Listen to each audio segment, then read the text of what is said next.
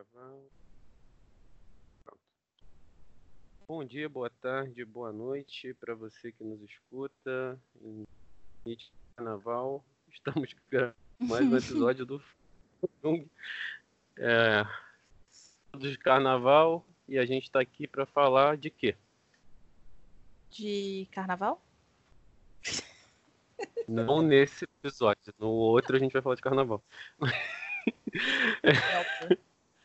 Mas nesse a gente vai falar de sobre como ler Jung.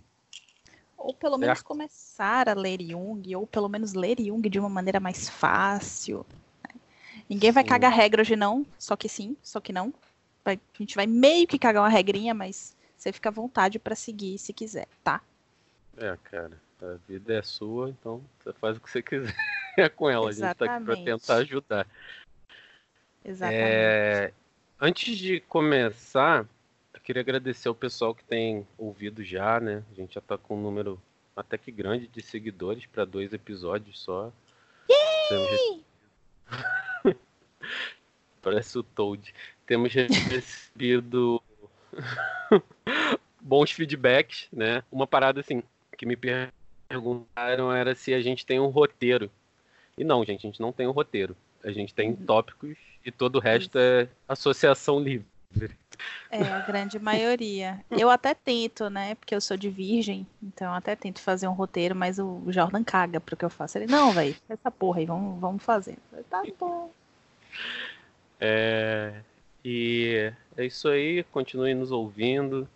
A gente vai tentar manter uma regularidade maior. É difícil por conta de agenda, mas a gente vai vendo que dá. Às vezes surgem imprevistos, mas o importante é ficar ligado que tá sempre saindo episódio novo aí. né? Uhum. A gente sabia que já seria difícil manter semanal quando a gente especulou isso, mas Uhum. quem sabe um dia a gente chega nessa meta. É, aí quando a gente chegar, a gente dobra. Dois episódios por semana, Indiana.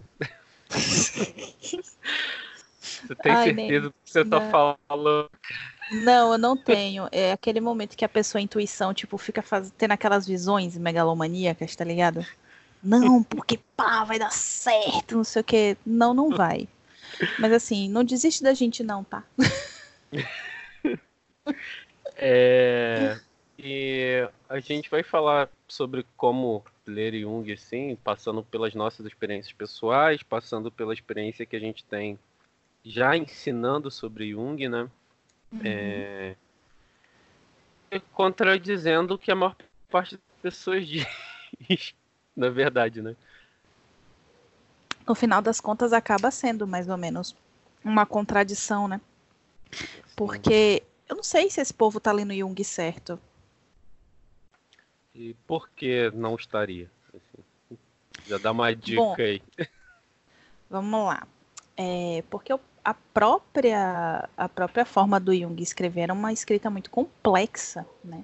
E Sim. se a gente começa é, por aspectos muito densos da teoria dele, cara, você surta.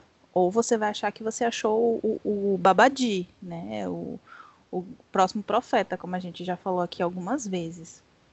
Então, é interessante a gente achar um, um ponto de encontro onde a escrita dele, que já é uma escrita muito muito espiralar, né? Muito quase hermética, mistérica, mas onde ela não esteja em pontos muito densos e muito desenvolvidos, né?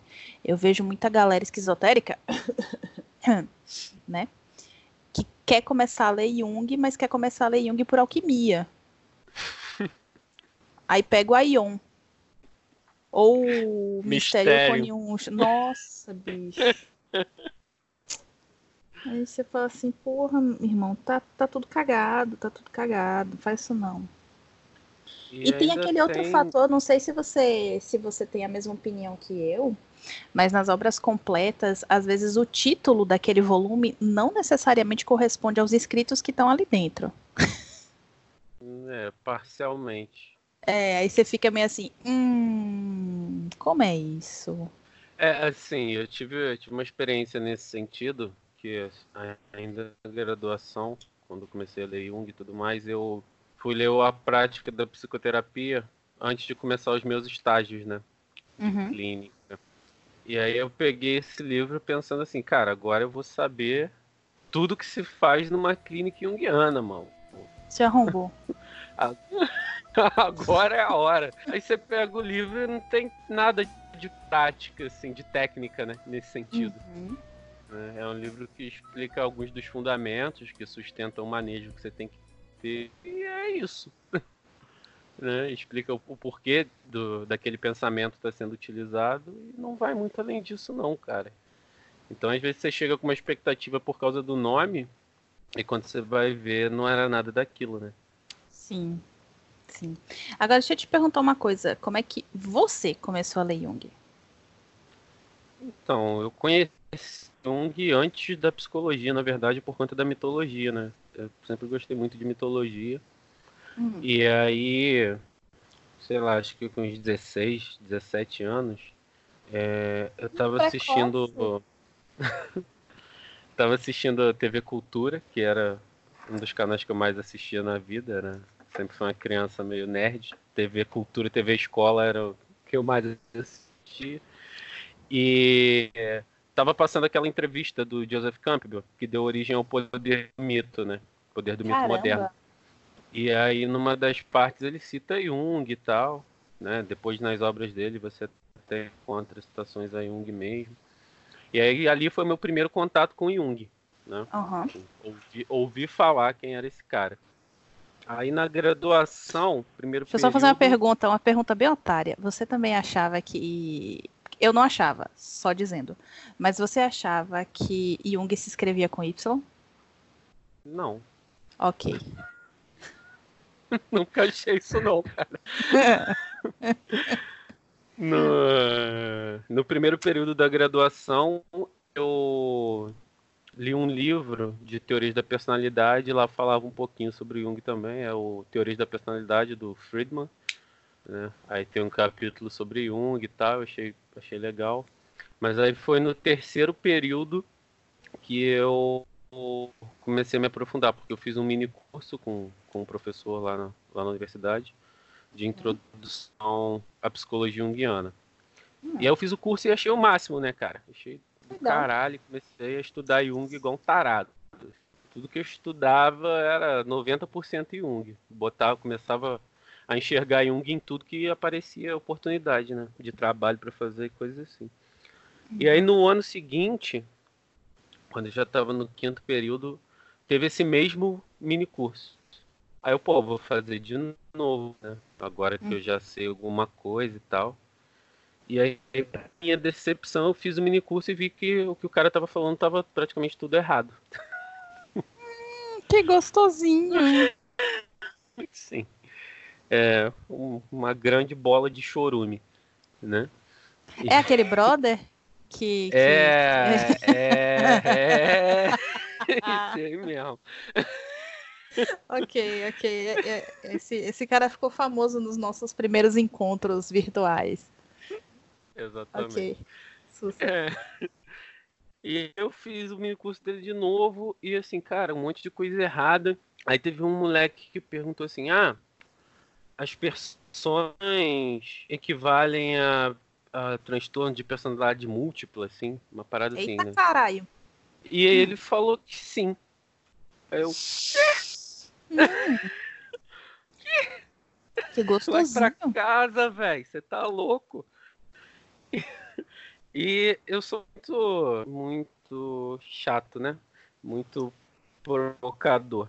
E naquela época eu era pior ainda. E eu tava lendo Arquétipos Inconsciente Coletivo na época. Tava hum. com o livro na mochila.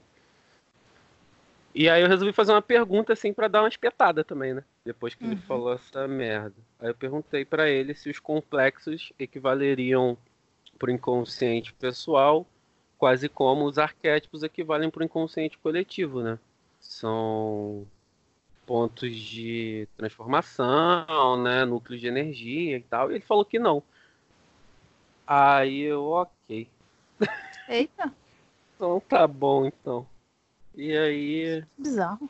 Pois é, né? Você vê que a pessoa sabe bem. Você devia nem saber o que é um complexo. Porra. Porra. É, E aí foi isso, cara. E aí eu fui aprofundando mais e mais e mais. Antes de terminar a graduação, eu já tinha meio que virado uma referência em Jung dentro da faculdade, porque ninguém estudava Jung. Era o Jungiano uhum. solitário, whatever alone. E aí dava aula para o pessoal dos períodos anteriores e tal. Todos os meus trabalhos eram fundamentados em psicologia analítica. E foi indo assim. Foi antes, antes no último ano da faculdade foi quando eu terminei de ler as obras completas. Assim. Então comecei na metade uhum. da faculdade, levei dois anos e meio terminar de ler as obras completas. Cara, meu percurso foi um pouquinho diferente do seu. Porque originalmente eu a, a minha formação foi bem psicanalítica, né? E eu não tinha a só professores. Também. Não, não, mas eu não tinha só professores psicanalistas, eu tinha professores com probleminhas que eram psicanalistas, né? Porque assim. Também tem. Não podemos citar nomes, mas. Não, é, não, não devemos, quem, porque ninguém está com dinheiro para pagar estudou, processinho. Quem estudou ou estuda na mesma universidade que eu sabe. A galera sabe bem. Cara, mas o que, que tipo assim, é, tem alguns professores psicanalistas que, assim, de boa, né? Olha, cada teoria tem, tem sua valia, né? É, para cada paciente é uma teoria que se adequa melhor, que trabalha melhor e tal, mas assim, a minha formação, ela sempre teve esses psicanalistas que tratavam Jung como se fossem o chorume místico do mundo, né? Então, até os meus primeiros anos de graduação, eu tinha muito preconceito com Jung, tanto que eu estudava muito Lacan. Então, andava para cima e para baixo com João, lendo. Bom, quebra agora, segredo revelado. para, para, para, para, para. Né? As pessoas vão me olhar diferente agora na rua. Mas. É, e aí foi, foi minha formação foi muito psicanalítica até, até um determinado ponto, sabe? De ir a evento, de estar todo final de semana é, no corpo freudiano da cidade estudando, e uma aspiração do caralho, e começando a comprar as obras completas de Freud e sacaneando Jung. Só que as pessoas não sabiam que o meu terapeuta, porque eu comecei a fazer terapia desde a época da faculdade, acho que desde o terceiro ou quarto período, é, era junguiano. Ah, traidora, né? É, e sabe o que era mais engraçado? Namora Freud, mas deita com Jung, né? Eu, eu, ia, eu ia fazer um comentário, mas a minha história de vida pessoal com o povo suíço não me permite. mas, mas enfim. Mais uma revelação bombástica. Mas enfim. E o, o, pior, cara, é que ele, ele mancava, né? Ele tinha alguma, alguma coisa na perna, tinha se machucado, alguma coisa assim. Então ele andava meio com uma bengalinha, né? Ele andava mancando e tinha um bigode, um bigodão branco, assim. Ele já era um pouquinho mais velho. É assim, quase o arquétipo encarnado da criatura, né? E aí os contatos com, com, com ele na terapia, ele ia falando algumas coisas que me despertavam o interesse de começar a ler. Só que assim, eu ficava naquela, naquele mega preconceito. Isso ainda no Rio de Janeiro, tá? Quando eu vim para, quando eu voltei para Salvador, que eu fui estudar na faculdade pela qual eu me formei, é, eu ainda estava muito imersa na psicanálise, né, fazendo os contatos, procurando. Inclusive tem aquele caso lá daquele professor de filosofia que era psicanalista. Uhum. Acho que eu já te contei, né? É, enfim, e aí, tipo, fazendo super contatos e estágios e não sei o que, e bababá, até que não tinha estágio em psicanálise, porque era muito cheio, muito concorrido. E aí, o que, que eu fiz? Eu falei, bom, vou pegar então em psicologia analítica, né? Sei lá, qualquer coisa menos behaviorismo. Aí lá fui eu. Quando eu cheguei lá, esse nome eu posso citar porque é elogio, não vou levar processinho. eu conheci a professora Leonor, e que inclusive, é minha supervisora hoje, tá? É, e, nossa, fez assim, absoluta diferença, sabe? Aí eu comecei a pegar as outras matérias, porque eu fiquei semestralizada, então tava, tipo, tava fazendo monografia, mas para aquela faculdade eu tava devendo matéria do quarto período, por carga horária, né? Então, a metade para o final da minha formação, ela foi meio, foi meio louca, porque foi de semestralizada. Mas isso me proporcionou é, tempo para estudar Jung. tempo para conhecer a teoria, né? E aí eu abandonei a psicanálise, vendi todos os meus livros, menos oh, o. Glória! Saí dessa vida e encontrei Jung. Eu acho que eu mantive só o vocabulário de psicanálise, aquele livro que eu adoro do Freud, que é Xistes, e é Psico Psicopatologia da Vida Cotidiana. Uhum. E tem um outro de, de uma, acho que é, não sei que lá, Maurano, Denise Maurano, que ela foi dar uma palestra em campus, eu estudava em campus. E aí eu fui para palestra e tem o um autógrafo, eu fiquei com pena de me desfazer do livro dela.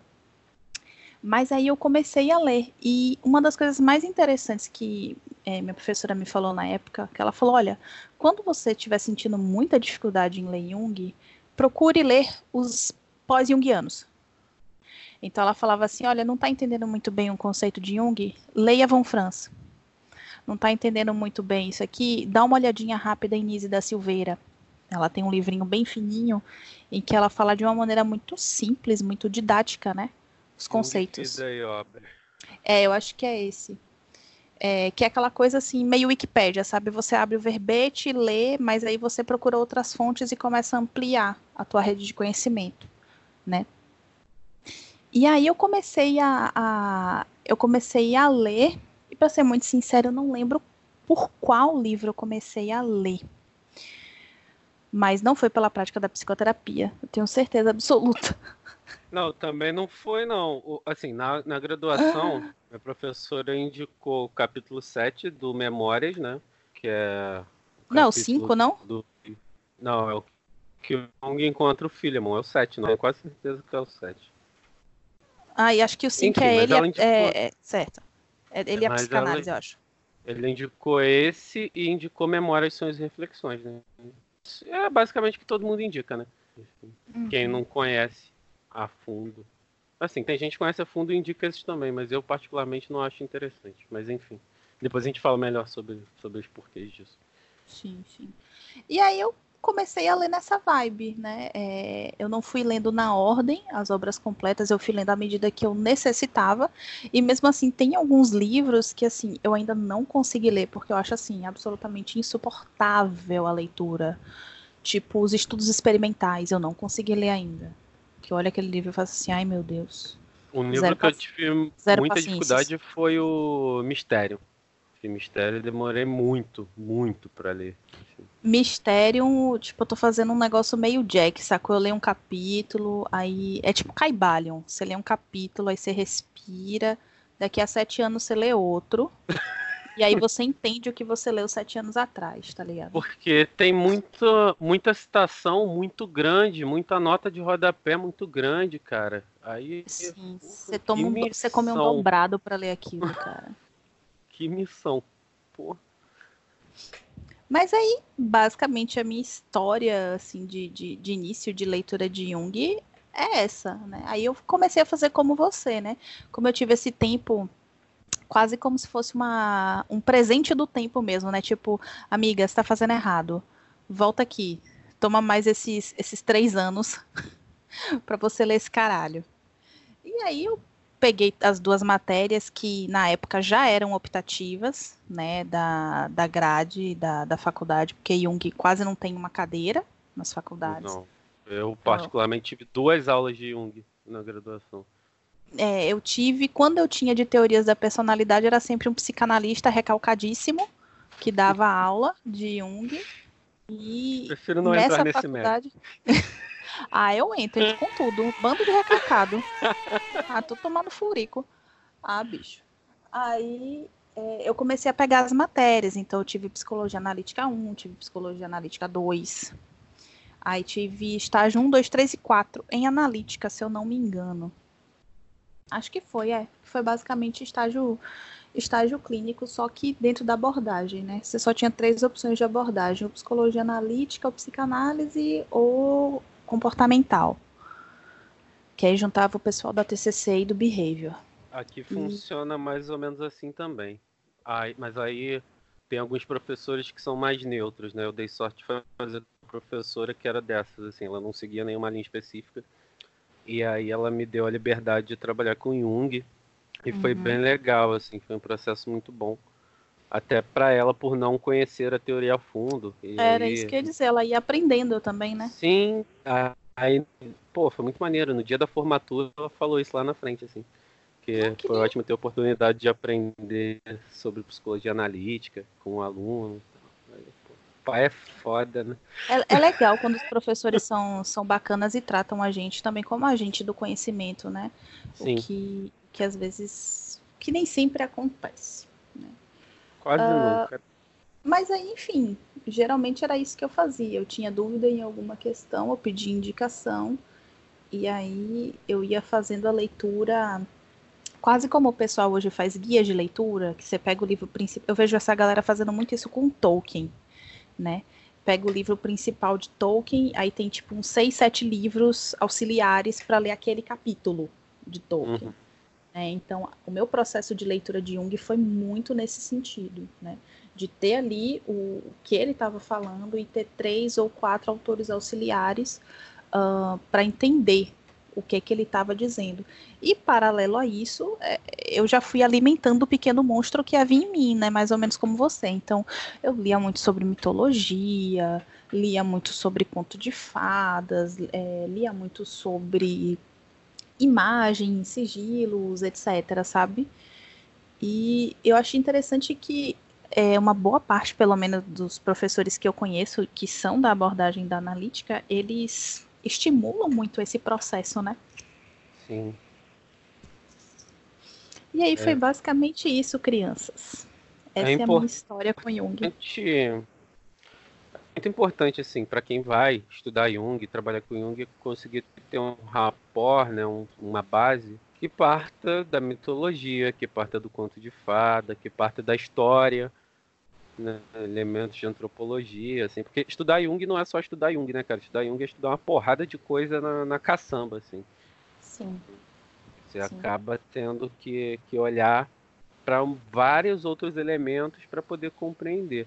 Isso às vezes acaba sendo uma dúvida que surge, é, pelo menos assim, das vezes que eu tive a oportunidade de falar sobre Jung e tal a galera sempre pergunta sobre isso, que é se é preciso estudar muito para ser um psicólogo de orientação junguiana, por exemplo. Porra, é só o que você faz da sua vida, irmão. É isso aí, bebê. e a verdade é que para começar, você não precisa ser uma enciclopédia, né? Você pode começar sem, sem ter um sem gabarito muito grande, porque você vai aprendendo conforme o tempo vai passando, né? Mas é sempre bom você estar tá de olho nessas coisas, assim, não pode deixar passar. Principalmente porque a gente trabalha muito com sonho, né, cara? Uhum. E essas coisas vêm no sonho, assim, diretaço, diretaço. E no discurso também, né? Mas no sonho fica muito, fica muito no mais fácil fica... de perceber no sonho fica mais visível porque aquela imagem, por exemplo, não faz sentido para você, mas aí de repente você se bate com um mito da puta que pariu que você nunca ouviu falar e tipo, porra, tá lá.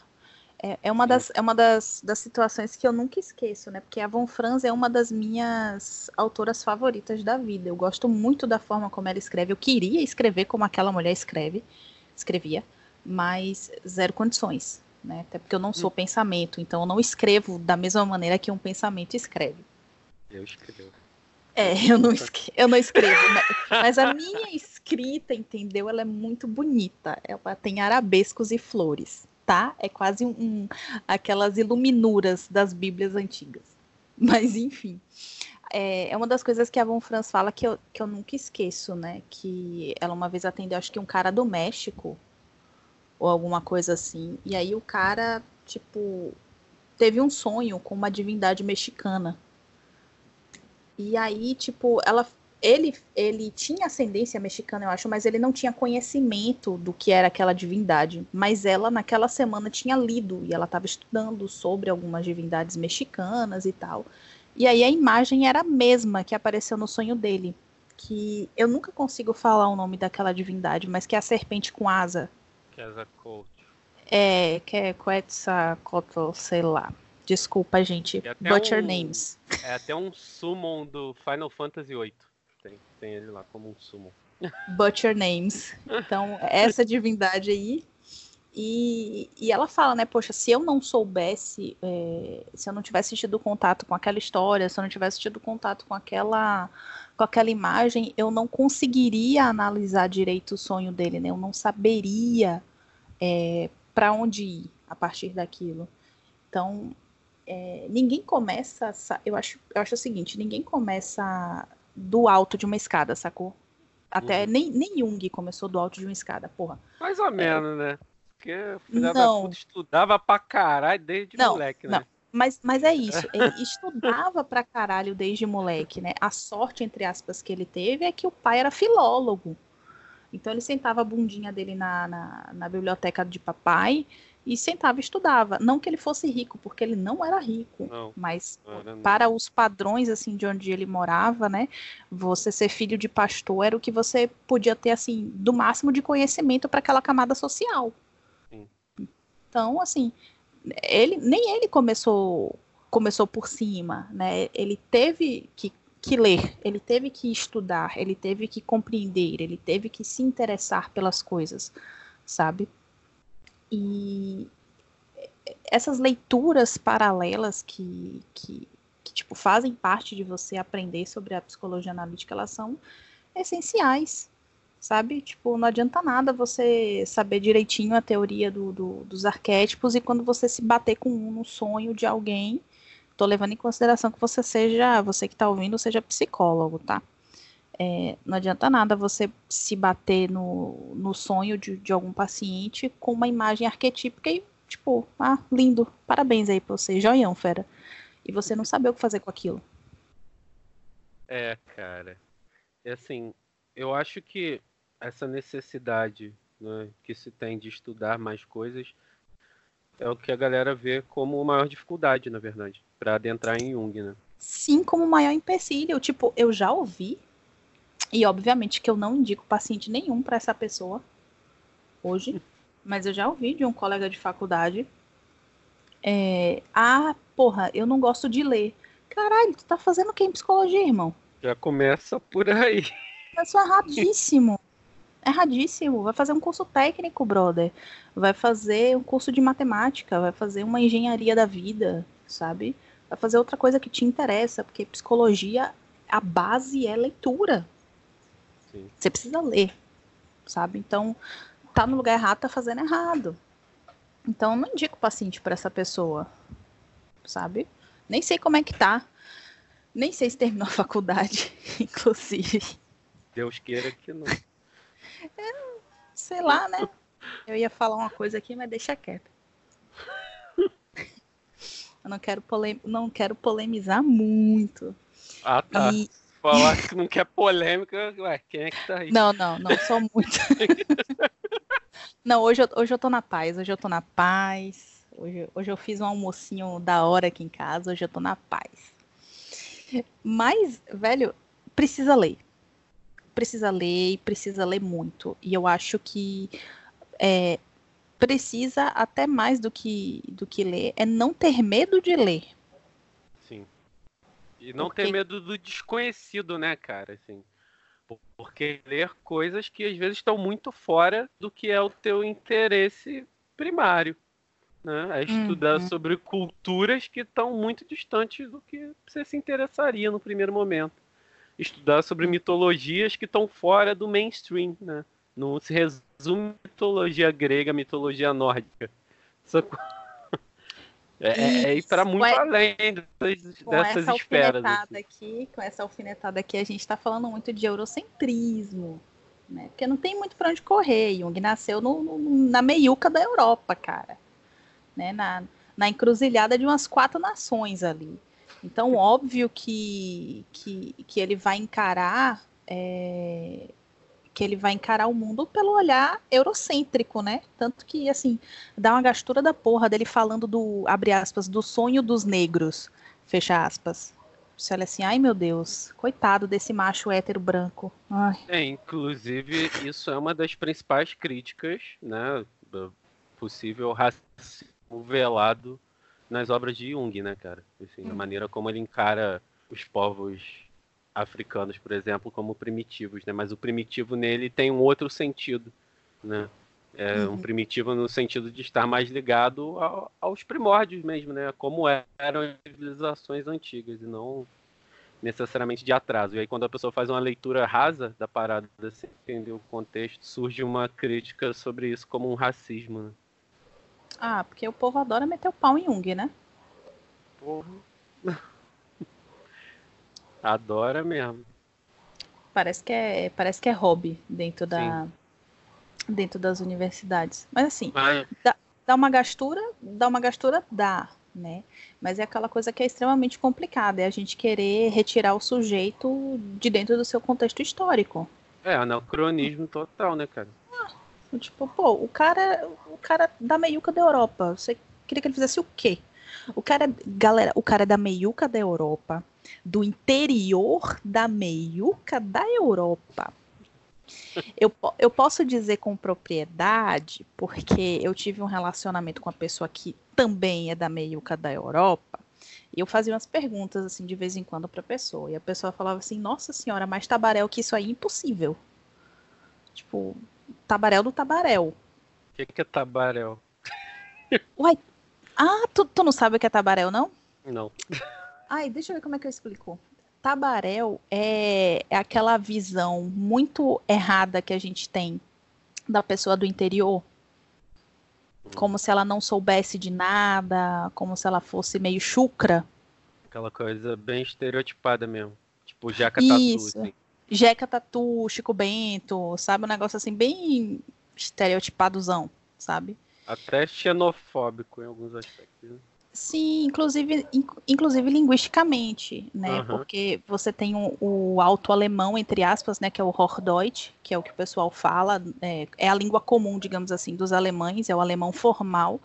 E você tem o, o, o dialeto suíço, que até nos programas de humor é, dentro da Alemanha e nos países que falam né, a língua germânica, é, é tido como se fosse um, uma fala de, de gente chucra, sabe? Uma fala de gente bem jeca mesmo bem do interiorzão.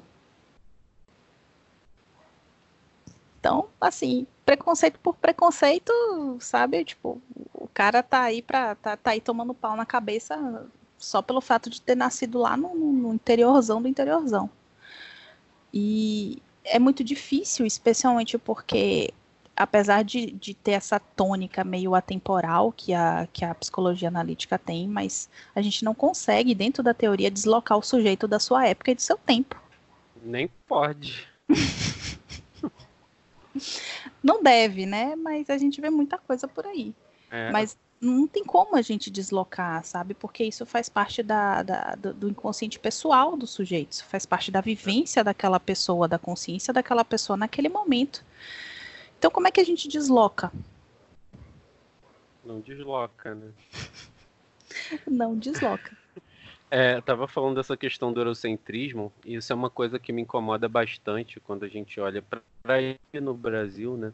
Porque, hum. embora a gente tenha, assim, uma crescente de estudos de Jung sobre folclore nacional, sobre mitologias que partem de raiz e matriz africana, uhum. coisas mais próximas do nosso inconsciente coletivo aqui construído, uhum. é, muita gente olha ainda quase que somente para a mitologia grega, né? A mitologia helênica parece que é a única importante nesse sentido, né, cara? É óbvio que a maior parte das pessoas é atravessada por ela quase que constantemente, mas a gente tem aqui os nossos mitos, elementos simbólicos que também merecem esse olhar, né? mas isso a gente pode discutir melhor num outro momento, assim, senão é, é uma discussão que me infla. Então, eu vou é, acabar é uma, falando muito é uma, isso, é, é, uma é uma discussão que nos infla, né? Porque eu tenho voltado muito meus focos para a área do, do, dos estudos de, de mitos indígenas.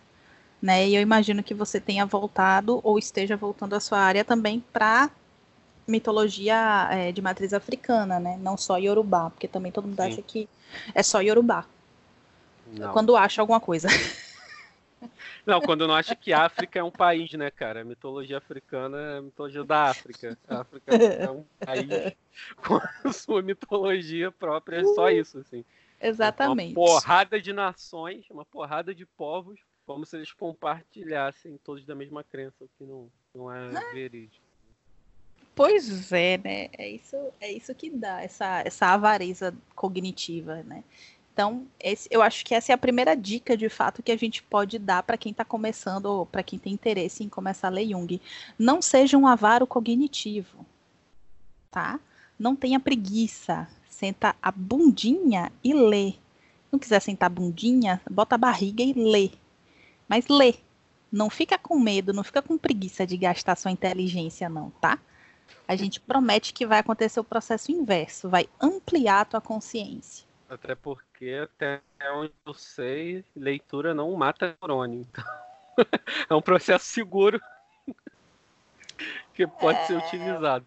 É, mas. É. é. Ok. Não, não vou comentar. Não vou comentar. É... Então, assim, partindo já para uma parte mais, mais direta, o que, que você acha dessas indicações de memórias, e reflexões e o Homem seus símbolos como leituras iniciais? Olha, eu inclusive fiz uma postagem no meu Insta sobre memórias, sons e reflexões essa semana. E eu não acho que é uma boa indicação. Primeiro porque eu, tem, tem muita polêmica, né? Ao redor do Memórias, Ações e Reflexões. O, é quase um ASMR, mas não, é um MSR, né?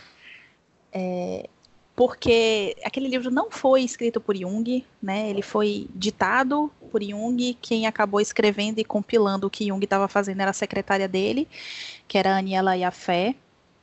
Teve uma Isso. briga da porra com a família, porque e tem uma briga da porra com Jung também, porque teve uma hora que ele queria publicar, teve uma hora que não queria. Quando publicou, ela queria que saísse o nome dela para ela também ter os direitos, né?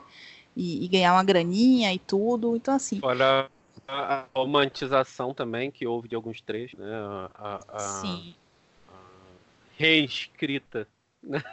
Sim, de alguns sim. trechos do livro para ficarem mais sim. poéticos assim. Né? Mais palatáveis, né? Inclu Acho é. que até aquela parte daquele sonho que ele que ele cagou em Deus, né? Um negócio assim. Porque ele Deus viu Deus como um cocôzão. Isso, Deus, Deus caga Deus na igreja. Caga na igreja. Destrói é, a igreja. Isso. Então, é, é, um livro muito polêmico, mas assim, eu não acho, e justamente por, por conta dele ser polêmico, que eu não acho que ele, que ele deva ser uma leitura inicial. Sabe? Tem, tem até um artigo, né, que chama Memórias, Sonhos e Omissões, do sono Chá. O cara que compila as obras. Cham, Cham, Shamsudani, Shamsadani. Ele é indiano. Lá, peraí, peraí, peraí, peraí. Butcher Names. Sono. Sono. Aqui, o que, que, que achei? Shamdasani. É, vamos, vamos chamar ele de Sonic, fica mais fácil.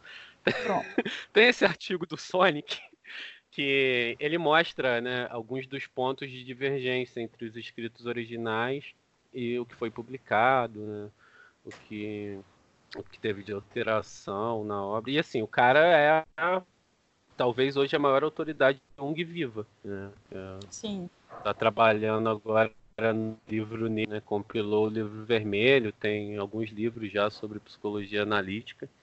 E tem um muito bom eu, que eu recomendo também, que é o. Peraí. Deixa eu olhar aqui que eu tenho o nome dele anotado aqui. Jung e a Construção da Psicologia Moderna. Sonho de uma Ciência. Sim, é um livro eu, bem eu legal tenho esse dele. livro no Kindle. Bem é. legal. Bom para quem está começando a entender, entender o que que Jung pensava, né? Assim, o que que Jung estava pensando quando ele estava construindo a teoria da psicologia analítica, né? É, e aí eu cito também uma coisa que é legal, que é assim, a primeira parte do livro vermelho, que é justamente onde conta um pouco da história de vida do Jung. Eu acho que ajuda também a entender como ele chegou no que no que veio a ser psicologia analítica, assim. Embora eu não recomende o livro vermelho, assim. O livro vermelho é difícil pra caralho de ler. E dá muito trabalho. Eu quero ver se eu começo a ler esse ano. Porque eu quero ler. Eu tenho ele pequenininho e tenho o grandão. Então, eu quero ver se eu, se eu faço um projeto de leitura para começar a ler o livro vermelho esse ano. É, eu de tenho um grandão só. Eu ganhei de presente. Minha orientadora de monografia. Quero também. Mas eu não posso falar não, porque a minha orientadora de monografia da época da faculdade foi uma fofa. Professora Giovana, eu te amo. Beijos. Obrigada, salvou minha vida. minha orientadora que me deu. É, mas é muito difícil, eu, eu não que... terminei de ler ele ainda. É, eu, eu, é assim, eu tenho também uma história de amor e ódio, porque a gente fala assim, vocês podem ficar pensando que, tipo, a gente já leu todas as obras de frente para trás e que sabe citar livro, página tal, tipo, cara, eu não, como eu falei, eu não consegui ler toda, tipo, eu não consegui ler os estudos experimentais, eu não consegui ler ainda completo o livro vermelho, sabe, apesar de ter as duas versões. Então, é, é um processo, porque não é porque a gente é da psicologia analítica que a gente continua estudando e tudo, que é um negócio fácil de ler. Não, não, não, não se torna fácil. Desculpa quebrar a ilusão de vocês nesse momento. Não se torna fácil. E não é com um MSR que vai se tornar fácil. Né?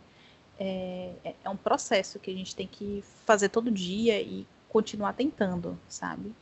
Sim. Mas é, eu não recomendo, né? Voltando ao assunto para a gente também não fugir demais, eu não recomendo é, memoriações uma, e reflexões. Uma da, um, dos, um dos feedbacks que, que eu recebi é que os nossos episódios são muito bons, mas eles são muito longos. Mas, gente, desculpa, não tem como não. Ai, gente, quer moleza, senta num poringue. Tipo, pelo amor de Deus, é um podcast de psicologia. Se vocês têm condição de assistir um pod... de ouvir um podcast de uma hora sobre The Witcher, vocês têm condição de ouvir um podcast de uma hora de psicologia. Me ajuda, né? É você botar esse caralho no ouvido, vai lavar um prato, vai arrumar uma cama. É, cara, deixa né? rolando aí no, no plano de fundo Deixa de ASMR. Vai nessa vibe.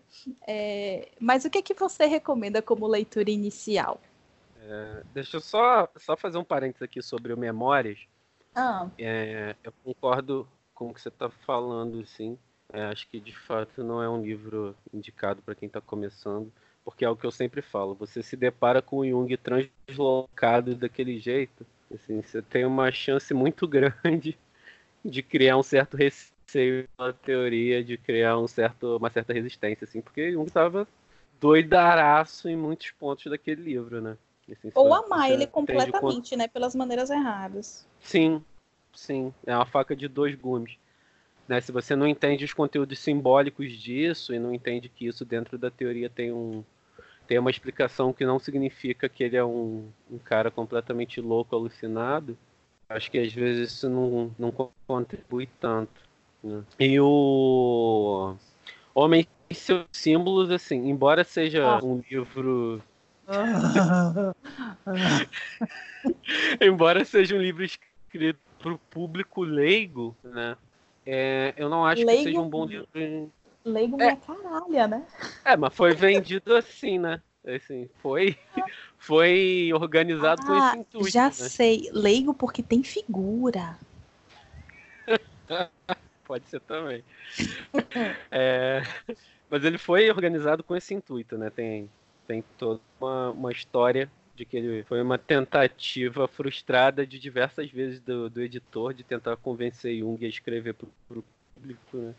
Assim, tornar uhum. as obras do Jung mais acessíveis para a população, para o ser humano fora da, da psicologia analítica. Até uhum. que Jung tem um sonho de que ele falava para uma multidão e aí decide liberar a publicação do livro, né? Ele escreve o primeiro capítulo desse livro. É, e é incrível, ele escreve enfim, o, o é primeiro é capítulo e só. Só. Todos os outros são escritos por outros autores junguianos. Né? Tem um capítulo sobre mitologia do Henderson que é muito bom desse livro. É, o, livro, o livro é bom, o livro não é ruim, mas eu não acho que é um bom ponto de partida, sabe? Justamente Sim. porque de Jung mesmo você só tem o primeiro capítulo. É, é esse é o ponto. Né? Todo o resto é escrito por outros autores junguianos. Então, não, eu particularmente não acho tão interessante para quem está começando. Eu acrescento a questão de que, mesmo os outros capítulos sendo escritos por pós-jungianos, né? Estou é, usando pós porque, assim, vieram depois de Jung, né? Então, todo mundo que veio depois de Jung é pós-jungiano. Se é neo-jungiano, se é, é, da psicologia arquetípica, acho que não é, não é o caso aqui agora dessa delimitação tão, tão delimitadinha. A gente pode Mas... até fazer um episódio depois falando sobre as escolas e. Sim, eu acho que, eu acho que, seria, acho que seria bacana. Acho que seria bacana. Mas mesmo esses capítulos que são escritos por essas outras pessoas, inclusive tem da Von Franz, chuchuzinho é. da minha vida, é, eles são muito herméticos. É. Se você não tem o um mínimo de, de, conhecimento sobre o que é um complexo, sobre o que é um arquétipo, sobre, sabe? É, porra, você vai patinar ali, vai ficar olhando as figuras. Eu me lembro de estar de, de tá na faculdade, na biblioteca da faculdade, tipo, pegar o livro, sacou? E olhar assim, nossa, quanta figura bonitinha, que coisa legal. Olha, tem uma imagem do Superman. Oh, que legal essa máscara aqui, tribal, blá blá blá, tiriri. Mas. Na minha faculdade não, não ajuda. Não. Não? Não, tinha quase nada de Jung na biblioteca da faculdade. Tinha tipo uns sete livros. Cara, minha, a, a faculdade com a qual me formei, né? Pela qual me formei, a biblioteca ficava no subsolo. Então era muito da hora. a gente descia assim no subsolo e, tipo, ia pegar os livros, sabe? Era, tinha uma cara de monastério da porra. Era muito legal. Mas é, eu não acho também que o que o Homem e seus Símbolos é uma obra introdutória muito boa, apesar de todo mundo indicar, quase uma casadinha, né? É, Memórias, Sonhos e Reflexões e O Homem e seus Símbolos. Tipo, a gente tá indicando errado, tá?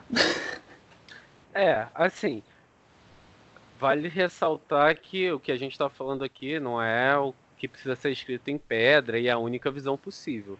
Mas a gente Mas já tem algumas a gente já tem alguma experiência ensinando Jung assim, já são alguns anos, né? Então, eu comecei a ensinar Jung no sexto, sétimo período da faculdade, eu tenho pelo menos sete anos ensinando Jung.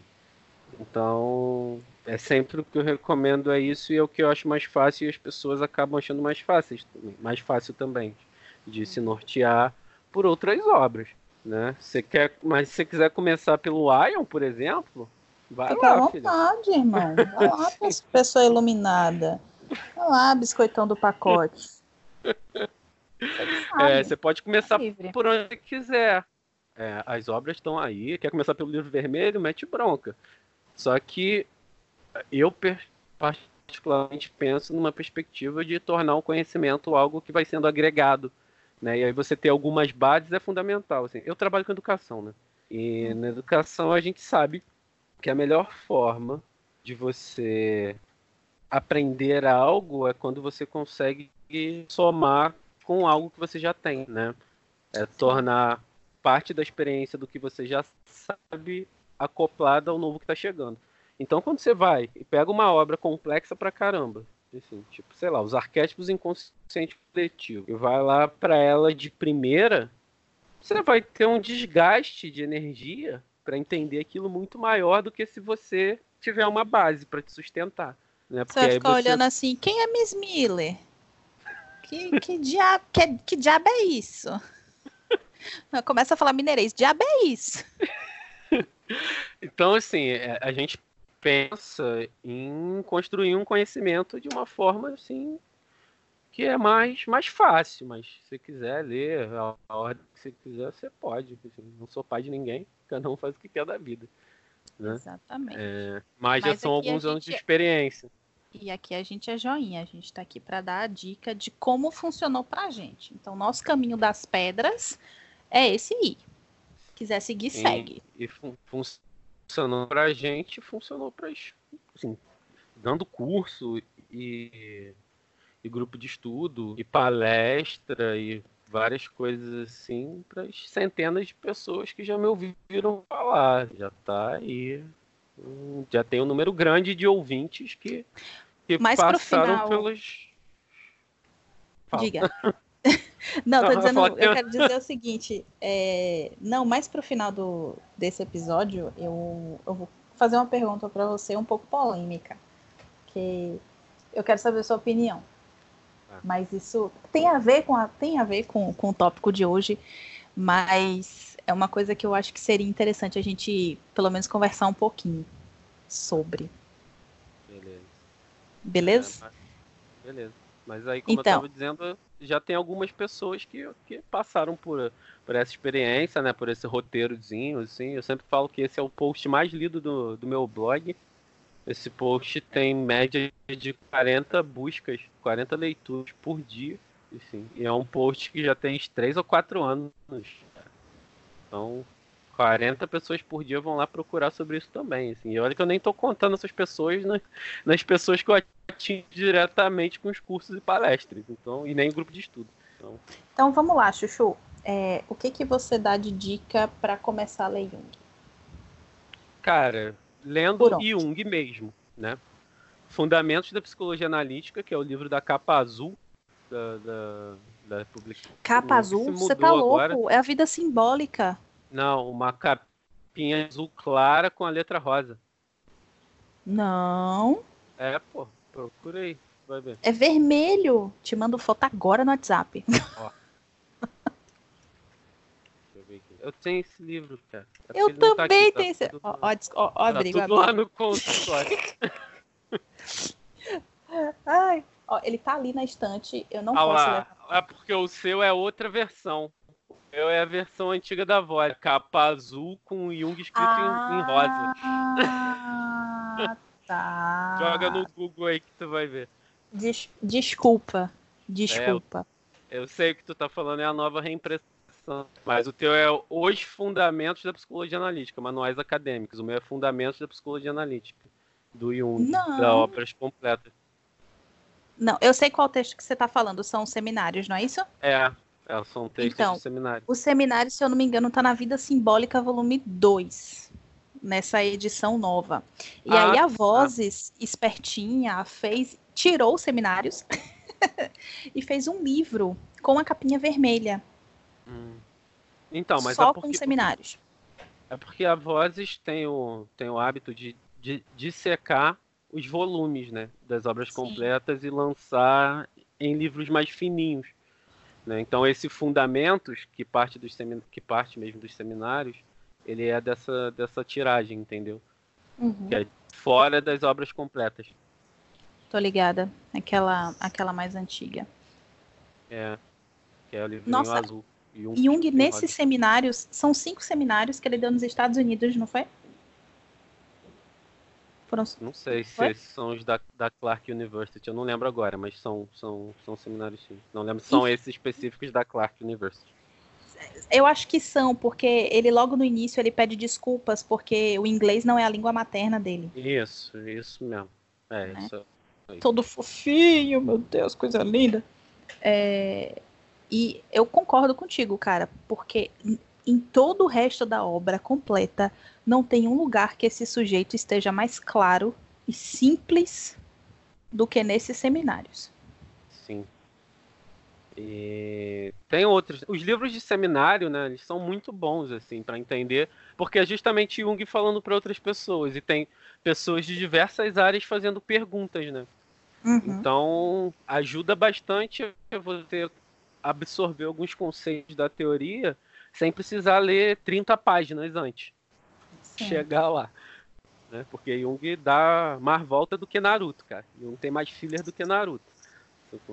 Então, é, livros de, de seminário são sempre recomendados. Aí tem dois de seminário também, que foram lançados pelas vozes e não estão nas obras completas, eles são de material que Os tá pretinhos? É, que é o sobre sonhos e transformações e sobre E é o encontro da sombra. É o encontro da sombra, não? Sobre, não. sobre sonhos. E sombra. Isso. É. E aí, esses também são muito bons, são bem fáceis de, de ler, entender. E fininhos. É... Fininho, Fininho né? para não assustar não tem, ninguém. Nem, tem nem 70 páginas naquele livro. É. é. é são, são livros assim base. Acho que esses são os livros base para você começar com Jung. Tá? A gente está falando de ler Jung a partir de Jung nesse primeiro momento aqui. É, hum. é... O que, que eu acho muito bom? Símbolos da transformação, né? que é a obra que dá o nascimento da psicologia analítica. Assim. Você sai da psicologia dos complexos e nasce a psicologia analítica. Né?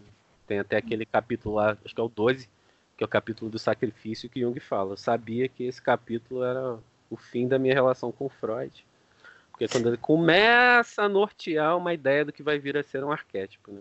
Não está uma parada Sim. muito clara ainda, mas esse livro é bom, que é o livro que Jung vai analisar o caso é, de uma moça, não lembro o nome dela agora, que estava viajando num cruzeiro, e aí começa a mandar. Ele começa a ver vários poemas que ela escreveu. Gente, é a Miss vários Miller. elementos. É ela, é a Miss Miller. Eu acho que é a Miss Miller. E aí começa a falar do, de vários elementos simbólicos. Tem aquela parada lá do paciente que sonhou com Mitra, né? Do falo de Mitra. E uhum. teria como a pessoa ter, ter tido conhecimento. E hoje a gente sabe que, na verdade, na época de Jung, ele não sabia, mas assim, a gente poderia ter tido contato sim, porque houve uma publicação sobre, sobre essa parada aí que ele cita lá, do, do Mitra e tal.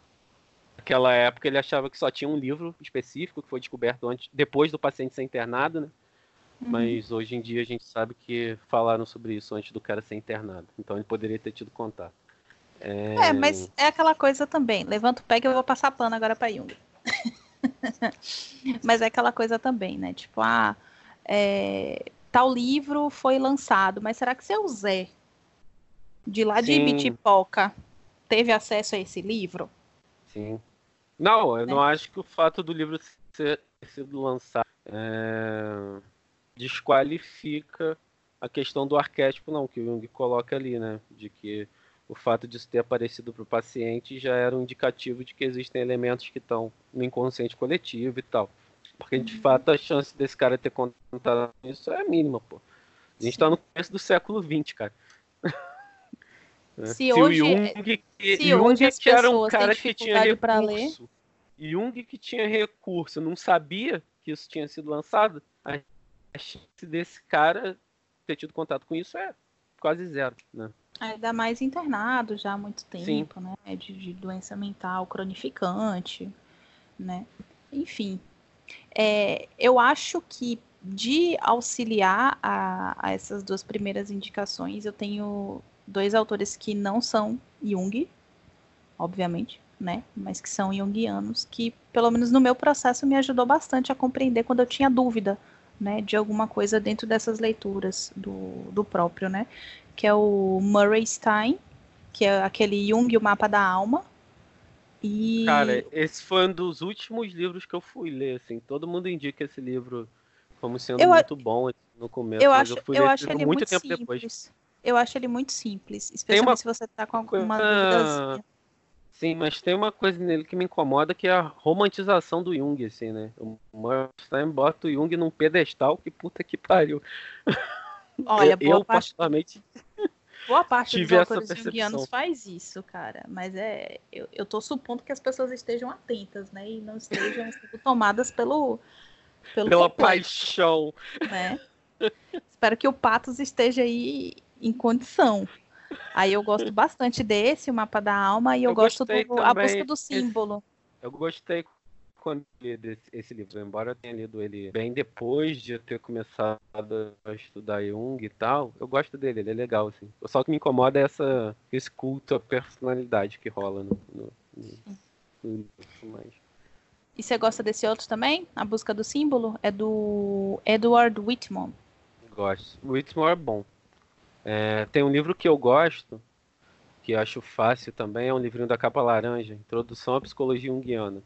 Tô olhando para ele aqui, é do, do Hall? Calvin Hall. Isso, ele é laranjinha, pequenininho. Pequenininho também, e é simples de entender, fácil de entender. Tem o Danise, né, que é o Jung Vida e Obra.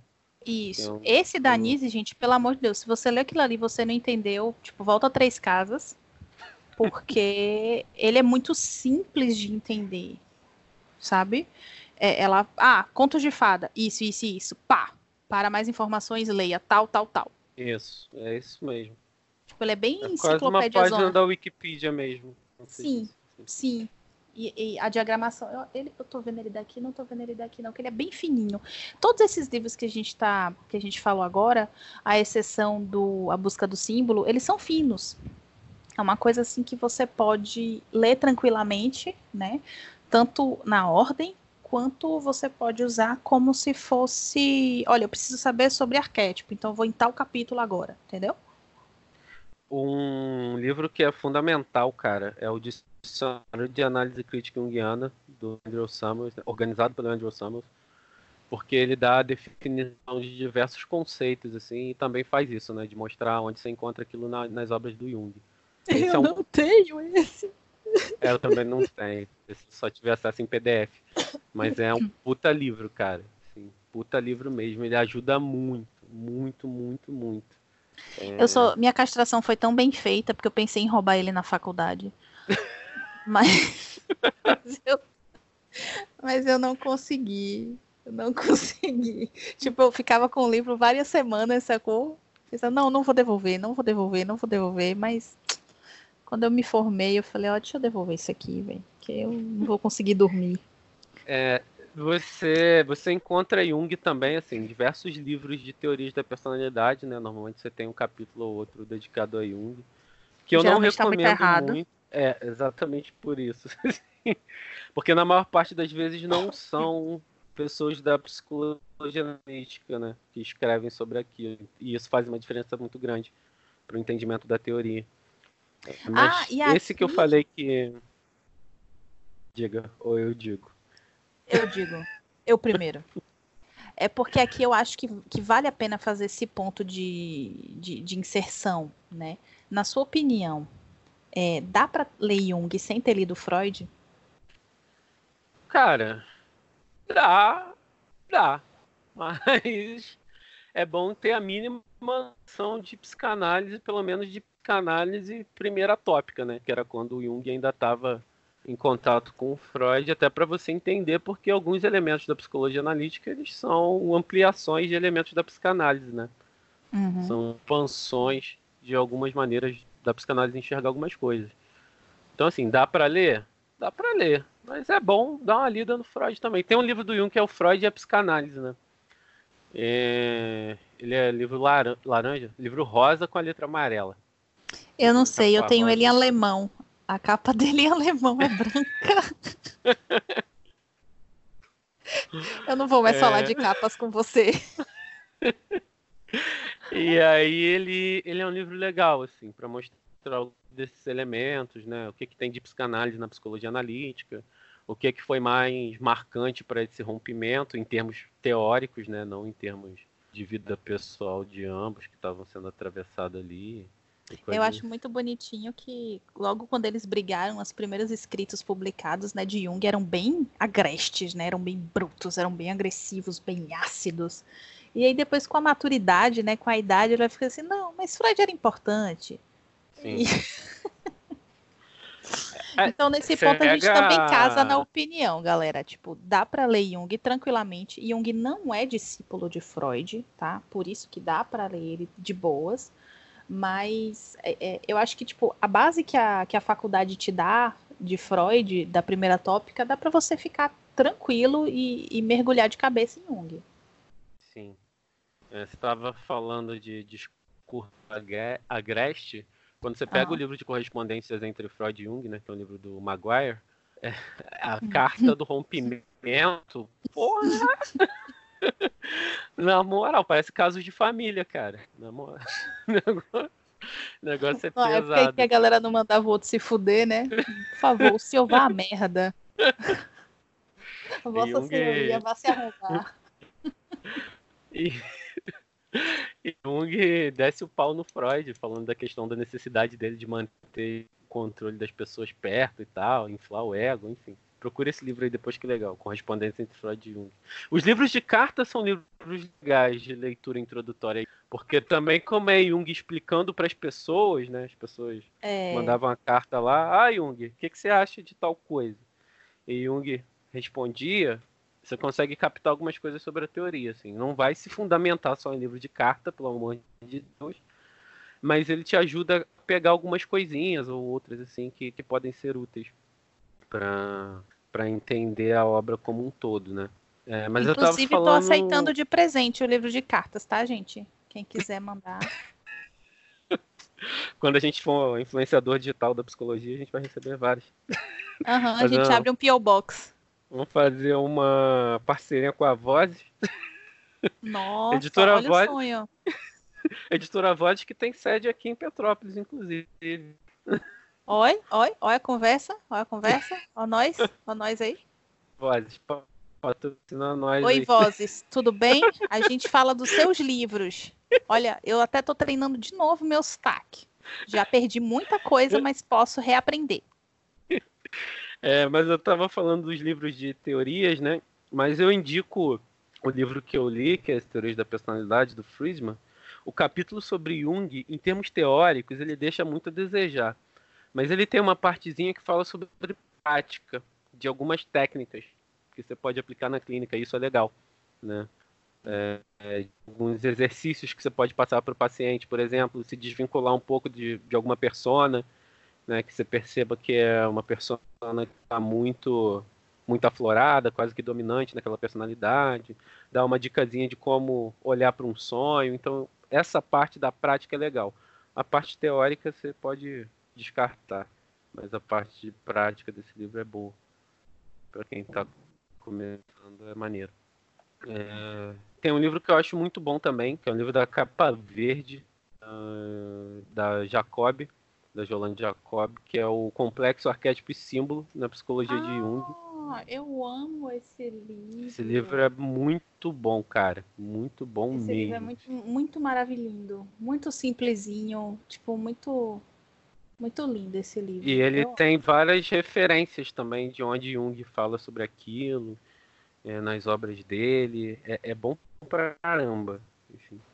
Tem uma da Von Franz, né? Tá falando de Von Franz aí, é o, o mito, Jung, mito nossa época, como é que é o nome do livro? Uma parada assim. Eu acho, eu acho que é esse mesmo. Esse eu não tenho físico, não, esse eu tenho no Kindle. Esse livro é bom também. Ah, mas eu acho que é esse tem mesmo, um mito em nossa época. Acho que é, acho que tem no Kindle. Que, assim, a gente está falando alguns, é, a gente está falando esses livros, eles são mais acessíveis, mas tem, tem vários outros livros assim, mesmo desses autores pós-jungianos que não tem ainda republicação e não tem projeto de ser republicado. Mesmo Jung, né? Assim, as obras completas são obras incompletas, né? Eu estava vendo Sim. um artigo. Menino, eu cheguei por falar nisso, material... eu cheguei a te passar o que eu tinha da, da Tony Wolf? Não. Não, eu vou procurar aqui, porque eu tinha uns materiais da Tony. Haha! famosa amante de Jung. Aham. Uhum. A senhorita, a segunda esposa praticamente de Jung, né? É, assim. Ele trava e... de braço dado com Emma de um lado e o outro braço dado com Tony.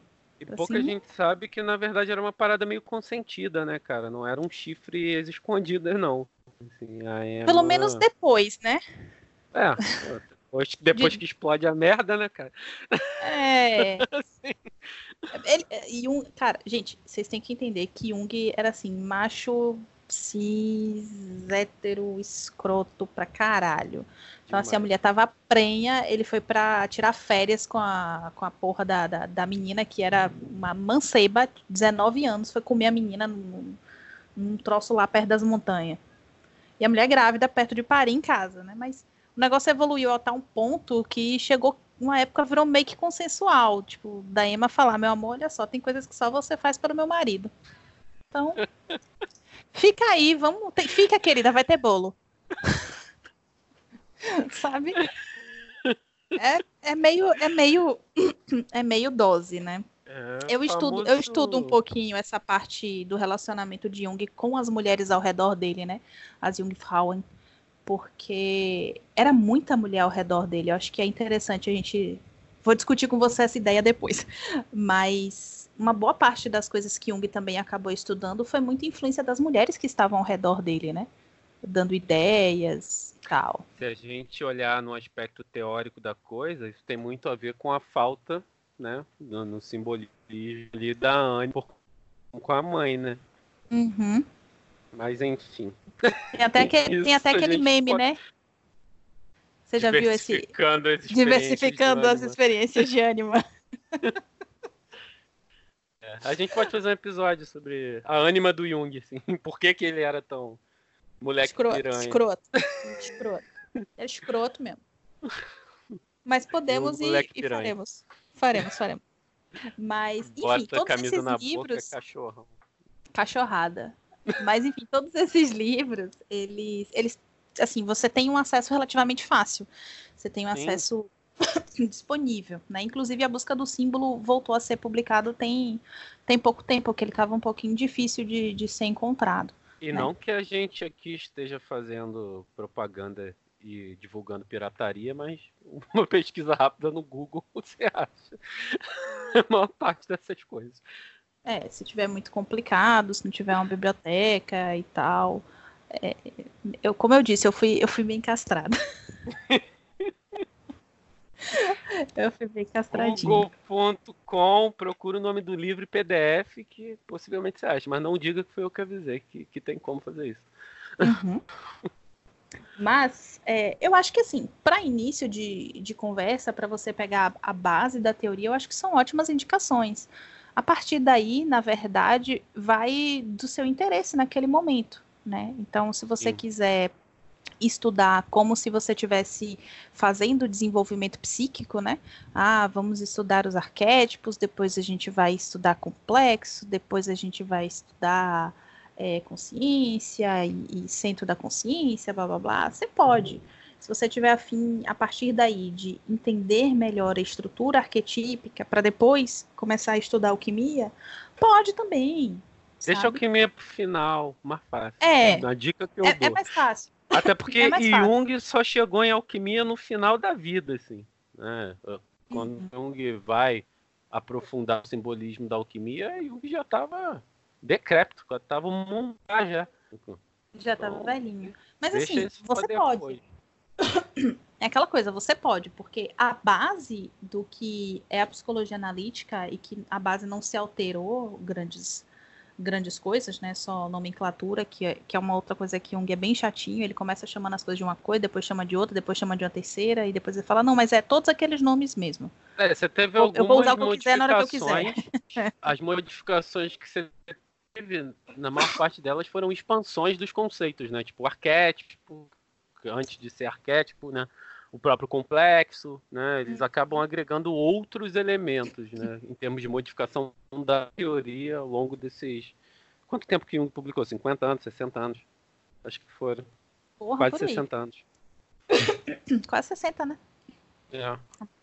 Mas é uma ótima base para começar, tipo, vai vai firme, vai tranquilo, tá? Dá para começar por aí, e daí você ampliando para outros tipos de leitura, para outros tipos de tema, depender do seu interesse, né? Particularmente, eu recomendo que vocês entendam muito bem o que é arquétipo. Porque a partir da compreensão do que é arquétipo, todas as outras compreensões dentro da teoria junguiana, elas vão se destravando, né? É esse processo que o Jordan comentou mais cedo, né?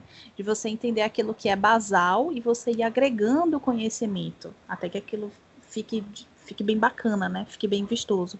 E aí você pode ler essas outras coisas, tipo Homem e seus símbolos, Memórias e Reflexões, Biografia do Jung. Tipo, você pode ir lendo de acessório, sacou? Tipo, olha que legal esse aqui, vou usar, vou ler. Sabe? E uma, uma coisa que eu acho muito boa é você retornar às obras, assim, depois de um tempo, depois de ter adquirido mais conhecimento, porque isso faz com que você perceba outras coisas que num dado momento você pode não ter percebido, assim.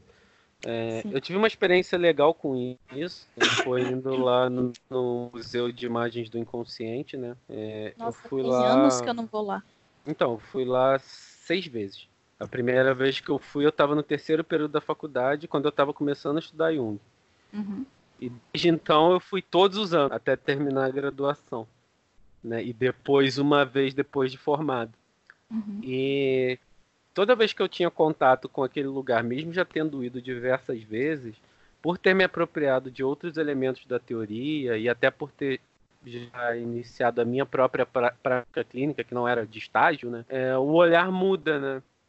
Você consegue ver as coisas de, outra, de outro prisma. Então, eu tô relendo é, a duras penas, bem devagar, bem mais que eu gostaria, as obras completas. E é muito interessante observar coisas que passaram batidas, né? Às vezes eu voltava nas obras completas por questão de caso. né? Uhum. Surgia alguma coisa de um caso, vinha, vinha pesquisar e tal. Mas agora eu tô voltando para ampliar mesmo. Né? E aí você olha com outros olhos e isso é muito bom. Isso é uma coisa que o próprio Jung fala, que é preciso olhar a psicologia por diversos prismas. Então, quanto mais você agrega, mais coisas você tem para agregar também. É, isso é uma coisa muito real, cara. Eu acho que é um dos outros atrativos da, da escrita junguiana, né? Da, da, da, teoria junguiana. É esse olhar meio caleidoscópico, meio prismático que ela tem, né? Você olha a primeira vez é uma coisa, quando você retorna o olhar, aquela coisa já adquire um outro tom, uma Sim. outra luminosidade, é uma outra profundidade, aquela coisa que tipo você passou batido quando você estava estudando na faculdade, quando você relê você fala, porra, é isso aí, velho, isso faz todo sentido nesse momento, né? Isso está acontecendo comigo nesse momento. Eu estou relendo Psicoterapia da, da Von Franz, mozão, e cara, tava relendo o capítulo que ela fala ali sobre funções e tal, e tipo, eu tô com um caso que é basicamente aquela, aquela caralha que ela tá falando ali. E faz outro sentido, né? Que eu li esse livro quando eu tava na, no estágio. E agora, numa atuação mais forte, né? Mais, mais solitária, digamos assim, porque na época de estágio você não é tão solitário assim, né? Você tem um grupo, você tem um orientador toda semana, tem muito mais frequência nisso, né? De compartilhamento. E tá dando outro prisma. E é, é realmente isso aí, né? É outro atrativo que a psicologia analítica tem. A então, prática clínica ela é assim, né? Você olhar para aquele ponto de diversos ângulos, né? Você vai ampliando, assim. Isso aconteceu recentemente comigo na, na clínica. A paciente trouxe uma questão que ela já havia é, levantado algumas vezes em outras sessões. E aí a gente lá olhando para aquilo, e aí foi foi interpretando e tal. E aí eu falei para ela, cara, eu não sei, mas você já falou isso tantas vezes e eu não tinha percebido isso antes ainda. Assim. Mas agora tá claro o que, que isso representa, sabe? Porque a gente tem que olhar mesmo diversas vezes para a mesma coisa. É, é, um, é um trabalho meio cansativo nesse sentido de, de voltar sempre, né? Na psicologia analítica. Sim. Sim. Se é cansativo é, para vocês que um falam, livro, imagina para a gente que ouve né? E que é. tem que estar tá sempre se ouvindo e ouvindo, né? Dentro dessa questão da, da, da prática. Qual eu livro, Chuchu? Eu esqueci de citar um livro que eu acho que é bom para começar a entender a questão de inconsciente. Inconsciente, coletivo inconsciente pessoal. O eu e o inconsciente. Ah, sim, sim, sim, sim, sim. Livro 2. Porque, assim, sem entender o que, que é inconsciente pessoal, o que, que é inconsciente coletivo, as coisas ficam meio perdidas também. Tá. Vamos recapitular para ajudar a galera que, que, que tá com preguiça. É... Livro 1, livro um, Ordem de Leitura Básica. Livro 1, um, Fundamentos da Psicologia Analítica. Que ele pode estar dentro da vida Isso. simbólica, ou da capinha azul com o nome rosinha, ou o excerto da Vozes mais novinho, que é da capa Isso. vermelhinha, fininho, tá? Depois vocês pegam esses dois livrinhos da capa preta, que são bem fininhos, tá? São recentes. Depois vocês podem pegar o Eu Inconsciente, isso falando de Jung. Pega esses três aí na reta né? Essas três indicações, porque não são três livros, né? É, um, dois, três, quatro. São quatro livros, mas pega essas três indicações na reta. Daí, se vocês quiserem agregar, pega o livro do Hall, de introdução à, à, à psicologia analítica, que é o da capa laranjinha. Pega o do Murray Stein, que é o mapa da alma.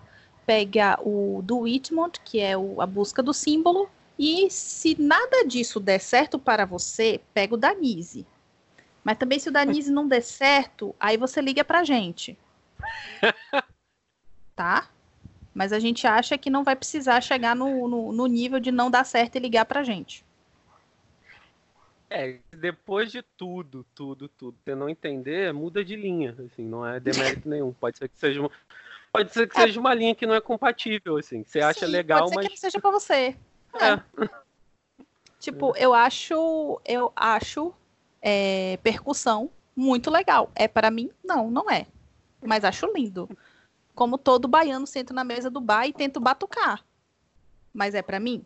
Não, não é para mim. Outras coisas são, né? Mas necessariamente isso não.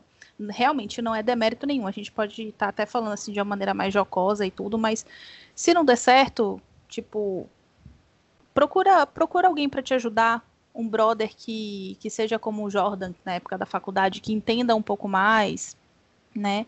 Um monitor da disciplina, ou um professor que você conhece, que você confia, ou de repente pode mandar mensagem pra gente. Tipo, pode. a gente não, não divulga telefone. Mas é, pode mandar mensagem pra procura gente. Procura o Hermes tranquilo. Na, nas redes sociais ou procura a gente nas páginas profissionais, Instagram, Facebook, psicóloga Indianara, psicólogo Jordan Vieira, tamo aí, só pra perguntar Isso. que a gente responde. Às vezes eu demoro a responder, tá, gente? Mas eu, eu respondo. É, não é porque a gente odeia vocês não, mas é, tipo, são, são outras demandas também, né? Então, inclusive, se for da cidade em que a gente tá, se bater com a gente, pode perguntar. Não tem, não tem drama, não. Tá? Eu acho que é meio mania de quem ensina também, né? Tipo, tá disponível para responder. Meu negócio é educar. Eu quero que você aprenda. Como pois você é. vai aprender, não sei. Assim, ainda mais nos tempos que a gente vive, em que a gente tem esse, esse poço de chorume de gente falando merda de Jung por aí. Assim. Então, a gente até falou sobre isso no primeiro episódio. Mas é importante... Então, na verdade, é um apelo, gente. É por favor, me pergunta. Vocês estão achando que a gente tá. Não, não é zoeira, não. Por favor, me pergunta. Pode perguntar. Não tem problema, não. Eu respondo. É, e, e tem, aqui. Tem, ah. tem um post lá no meu blog, né, cara, que tem uma explicação mais detalhada sobre as obras, tem uma explicação mais detalhada sobre o que, é legal para começar a ler Jung. É, procura lá, Jordan Vieira, psicólogo. Ou pode jogar, acho que se jogar como ler Jung no Google aparece, deixa eu ver aqui.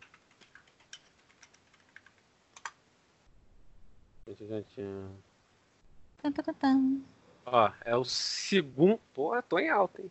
É o segundo site vai aparecer. Jung o ego do Jordan nem é grande.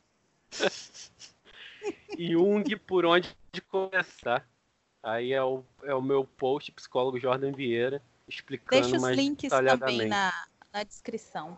Porque no, no Spotify, pelo menos, os links não ficam, né? Eu, eu coloco os links, eles, apa eles aparecem no Anchor, né? Que é o nosso host de, de podcast, hum. mas no Spotify não fica. Entendeu? Olha, entendi. Então vamos, vamos pensar em colocar essa caceta no YouTube? Porque ainda acho que dá é, pra colocar. A gente tem o canal já, né? Falei não que eu tô upando no YouTube? Falou não. Ó. Ó. Surpresa. Coisa, surpresa. Eu acho maravilhoso porque ele se aproveita que eu sou essa pessoa que tem esse desconhecimento internéticos. Me passa o link depois, demônio, para você passar o link. Então, ele vai colocar lá, eu prometo, tá? Senão vou, eu vou lá em Petrópolis dar um murrão nele. Você vai colocar lá no, no, no, no, no do YouTube tudo certinho, bonitinho, todos os links. Beleza. E aí eu queria fazer aquela perguntinha que eu falei para você mais pro final. Já falamos sobre tudo. Não falamos sobre tudo nos tópicos aqui, ó. Tá faltando uma coisa aqui, ó. Obras completas. Ler na ordem ou não?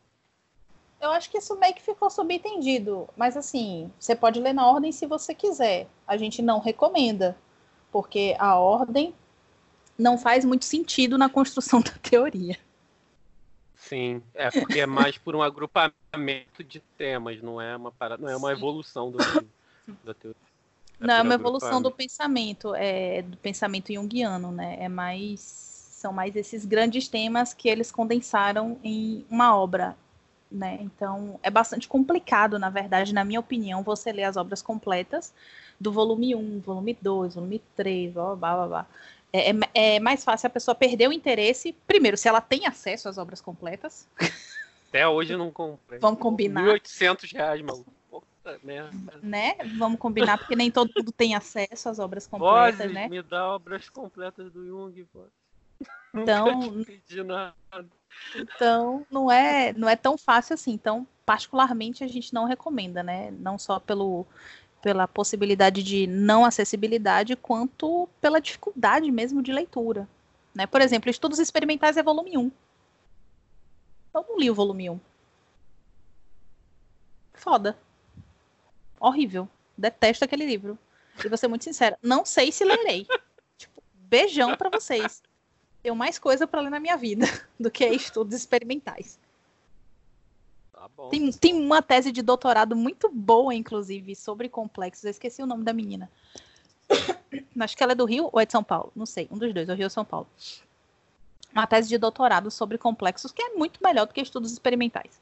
Estudos experimentais é volume 2. Volume 2? São estudos psiquiátricos. Pronto. Não li o, o Estudos Experimentais, que é uma bosta. Acho uma bosta. Quer dizer que você tem, não tem que ler? Não, se você quiser ler, você lê. Pode ser que você goste, pode ser que seja seu livro preferido da vida, mas não é o meu. Definitivamente. Tá? Você concorda, Chuchu? Concordo. Pô. Quer ver? Eu tô abri aqui ó, os volumes do, das obras completas. Um que eu acho muito difícil. Um que eu acho. Um, vou falar um que eu gosto muito, assim. Que eu acho que foi o primeiro uma das obras completas que eu li. É o Dinâmica do Inconsciente, que fala, fala da natureza da psique, energia psíquica e sincronicidade. Esse eu gosto muito. Agora, um que eu acho muito difícil, Psicologia em Transição. Puta Presente e futuro, aspectos do drama contemporâneo, civilização em transição e mito moderno sobre coisas vistas no céu, que é o livro onde Jung fala dos OVNIs. Eu li esse livro depois que eu saí da cirurgia, sabia? Esse livro é muito maneiro, cara. É, Muito. foi, foi, foi muito legal. E Foi assim, vou dar, um, vou dar um spoiler, hein? Vou dar um spoiler desse livro. Jung fala de OVNI, fala do simbolismo do OVNI como uma tentativa de simbolizar o self e a integração, tá? Jung não tá falando que tem ET, não, tá? Se falar que Jung falou que tem ET, tá mentindo. Corre na direção oposta. É, ele Corre, até porque fala ou é assim, um esquizotérico querendo te cantar, tá? Ou é alguém que tá entendendo errado. Corre na direção oposta, colega. Porque, assim, Jung, na maior parte dessas questões, o que Jung faz é deixar a parada do jeito que tá. Ele não quer saber se existe ou não. Ele quer falar do elemento simbólico que está contido ali, né? E, e como aquilo pode ser interpretado. Assim, se existe ET, se não existe ET, para ele não interessa nesse sentido. Interessa saber que tem um simbolismo, né? Porque essas, esses avistamentos de OVNI começam depois da Segunda Guerra Mundial. A gente está com o inconsciente coletivo muito fragilizado, né? Mas enfim, depois a gente pode fazer um episódio sobre isso.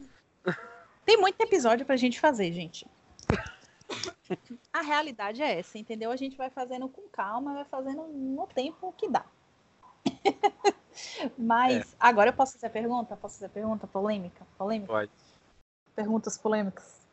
Pergunta polêmica é, é, você acha que é, esse guia de leitura ele serve também para quem não é psicólogo? Para quem é apenas um curioso da teoria? Entusiasta. Nossa, só pelo ranço no entusiasta já respondeu, mas eu vou deixar você responder aí. É, entusiasta. Cara, eu acho que serve. Assim, não, não vejo problema não. Não acho que precisa. A gente não precisa incorrer no mesmo erro que os institutos e, e grupos junguianos fazem, né? Que é manter o conhecimento fechado e secreto, quase uma seita. A Uhum. gente, acho que ele serve sim. É mais fácil para quem já é, para quem já é de psicologia, para quem já, já tem o mínimo de saber, mas para quem não tem, só cai para dentro que, que dá para aprender também. Uhum. E lembrando, qualquer dúvida, pergunta. Procura uma pessoa que, falando sério, falando sério, serião, coração aqui pra vocês. É, procura uma pessoa que vocês confiem, né? Que seja um, um psicólogo sério. Não procura um coach, não. Procura um psicólogo sério. pra. Ah, pô, a galera sabe que eu não gosto de coach. Não gosto. Tento respeitar enquanto seres humanos, mas não gosto. E o que eu vejo acontecer muito é, é pegar a teoria para fazer um bocado de baboseira. Né? Ainda fazer um mais com o Jung, que é muito fácil fazer isso, cara. Exato, É porque é, um, é um conhecimento que é muito, é muito amplo, né? Se você olha assim, pra- é, é quase como você olhar para o mar, você até vê um peixinho ou outro. Mas se você enfiar a cara, você, mesmo assim, você não consegue ainda ver, né, as criaturas abissais, nem tudo que tem ali dentro, né? É um conhecimento muito denso, muito profundo. E quando ele é utilizado de maneira equivocada, isso causa muito mais dano do que coisa boa. Então, assim, se você é um entusiasta da teoria junguiana, se você curte a teoria junguiana, se você está afim de estudar a teoria junguiana, é, procure alguém sério, cara. Na boa, coração, na moral. O conhecimento ele, ele não precisa ser hermético, mas ele precisa ser bem passado. Com sabe? responsabilidade. Precisa... Exato. Com... Com grandes poderes. Vem grandes, grandes responsabilidades. E, e, é isso, assim. Tem muita gente falando de um e tem muita gente falando merda. Assim. A gente já falou sobre isso no primeiro episódio. Se você não ouviu, vai lá ouvir. É, vai lá. ser algo que a gente vai repetir sempre, porque é, é real. As pessoas fazem esses recortes. É... Jung místico, Jung quântico, Jung qualquer coisa nesse sentido, que não é o que o cara falou, assim.